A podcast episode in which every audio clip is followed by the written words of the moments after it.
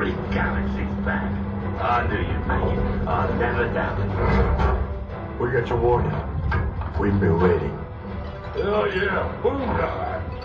We got the gang back together.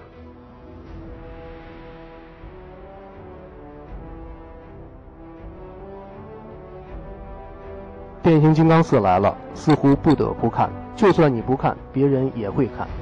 变形金刚几乎是很多人集体回忆的一部分。它在中国太有市场了，首映当天的票几乎卖断了档，各大院线爆满。和您一样，回想起变形金刚，从第一部看到第四部，我是每一部都没落下。它几乎成为了我们青春记忆的一部分。一步步过来，很多年轻的主演已经渐渐的老去。导演很聪明，他不再续用这些老去的主演。因为他不想让你看到岁月的年轮，希望你依然能够以一种年轻的心态去看这部片子。无论多年前你是拉着恋人的手去看的第一部变形金刚，还是今天你拉着的是自己的手或者孩子的手，或者是左手拉右手。变形金刚制片方知道中国的市场究竟有多大，在北美市场已经有些审美疲劳的情形之下，中国占了百分之七十的市场份额。中国目前拥有一万两千块银幕，但其增长的速度是如此之快，在短短几年之内，中国的票房收入就可能会超越美国。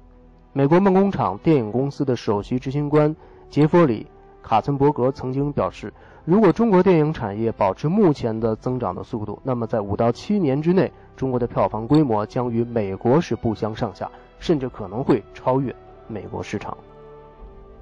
从什么时候开始？从美国引进的大片需要加入中国元素，就可以被称为是合资片或者是合作片呢？我们来查查这段并不算太长的历史。在2012年，美国电影协会以及奥巴马政府私下主动示好的强大游说的攻势之下，中国提高了每年允许公映的海外制作影片的配额。在中国高层宣布配额上调之后，中国同意在原本每年引进二十部美国电影的基础之上。增加十四部 IMAX 或 3D 制式的电影，这为中国观众能够看到更多的美国大片提供了一个机会。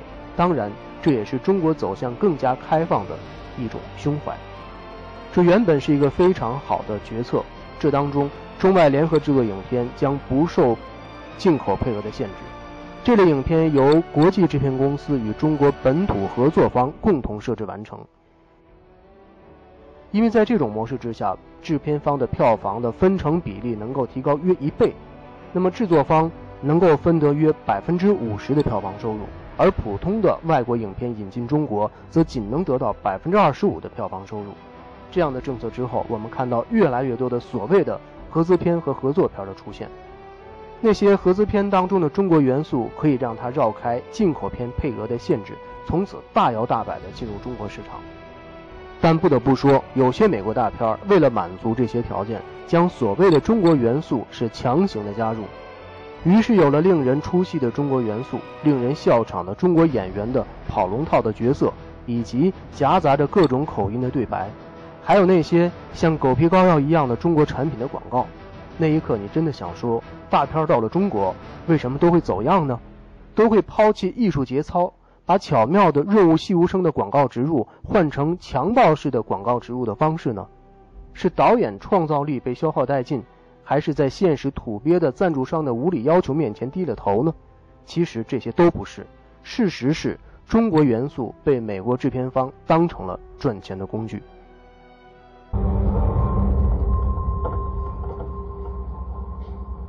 Welcome to China. The Galvatron containment, tell the text, do not activate him. Absolutely, sir. 给我最高戒备。Joyce, I cannot tell you how enthused I am to deliver this. 所有这些车都是最新的 KS3 民用机器人样板。So how soon till we can start continuous production? 这些都是出于对于政策变相的理解和粗暴的执行。从这个角度来看，真的令人遗憾。其实，对于这一政策，好莱坞也有自己的考虑。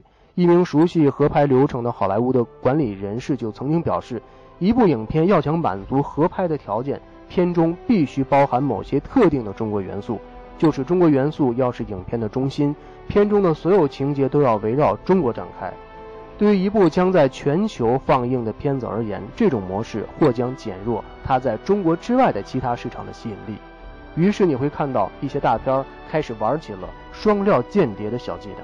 他在中国把中国元素、中国广告，甚至中国演员强行加入其中，生成一个中国版的大片，在中国上映赚中国票房、赚中国广告客户的钱。同时，他一转身到其他的国家上映时，再把这些元素一一的给剪掉。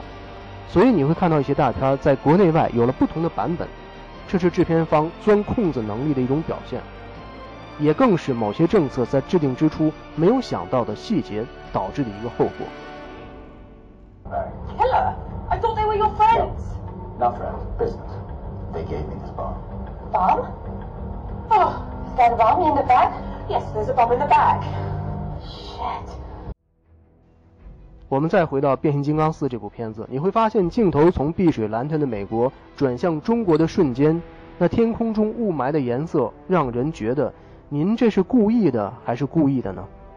曾经我们还会感叹美国大片的广告植入很用心、很有节操、很巧妙，但如今你再看《变形金刚四》等美国大片里的中国产品的广告，是如此的直来直去，真的是没有了下限，没有了节操。那一刻，你仿佛看到了国产的某些肥皂电视剧。这当中，除了美国制片方觉得中国观众习惯这种简单粗暴的植入广告的方式之外，就是广告客户直来直去的没下限的要求。